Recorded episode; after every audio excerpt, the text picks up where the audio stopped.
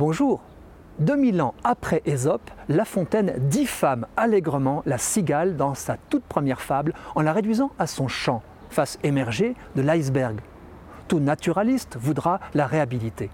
Savez-vous qu'avant de chanter, la cigale vit longtemps un discret et silencieux labeur souterrain? Infatigable, sa larve creuse et recreuse ses galeries pour accéder aux racines dont elle pompe la sève à l'aide d'un forêt buccal appelé rostre. Par un ingénieux dispositif, son urine s'évacue par le haut de son corps. Elle peut ainsi l'utiliser pour ramollir et maçonner la terre. Cette longue existence de tunnelier passe inaperçue, humble vie cachée qui mériterait l'éloge.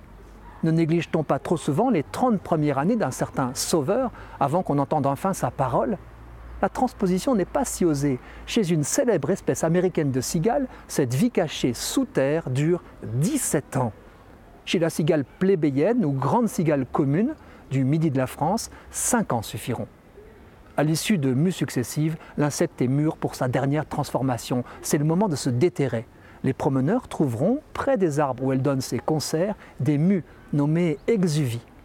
On distingue la forme qu'avait la bête avant de se fendre le dessus de sa carapace, s'en extraire, déployer ses ailes, vitrail transparent moucheté de noir, et les sécher.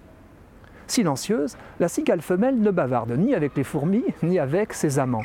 D'ailleurs, le mâle ne chante pas non plus, il symbolise. À la différence des sauterelles qui frottent des archers pour striduler, le mâle cigale dispose de deux membranes qu'il fait vibrer au-dessus d'une grosse caisse de résonance. Cette symbolisation est si assourdissante que notre percussionniste doit, quand il joue, déconnecter ses propres tympans. Chaque espèce de cigale, 25 vivent en France, se reconnaît à la tonalité et au rythme de son chant, comme pour les oiseaux. C'est même l'ultime élément discriminant lorsque les différences morphologiques sont invisibles. Sinon, le chant du mâle est surtout un appel sexuel. Si vous approchez discrètement à la belle saison un arbrisseau ensoleillé où l'on l'entend, il faut au moins 22 degrés et pas de mistral. Tâchez d'observer le petit manège de ces dames. Votre présence a fait cesser la sérénade. Au jeu du chat et de la souris, mettez le mâle en confiance en restant immobile comme un arbre. Il rechante. Repérez-le, plaqué sur le tronc, camouflé sur l'écorce. D'autres cigales, les femelles, s'approchent. Si vous êtes patient et habile, vous pourrez, tel un chat, saisir un spécimen avant qu'il ne s'envole, le retourner délicatement et observer.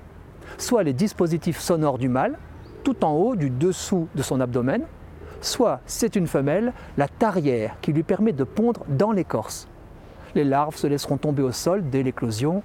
Vous connaissez la suite je suggère de faire visiter les cigales aux enfants comme un monument emblématique, au lieu de réagir comme ces touristes qui ont tant choqué le maire du Bossé dans le Var, en réclamant l'éradication des cigales après avoir vainement aspergé les arbres d'insecticides pour les réduire au silence. Tirons la morale de la vie cachée de la cigale. En tout, il faut, je pense, dépasser l'apparence.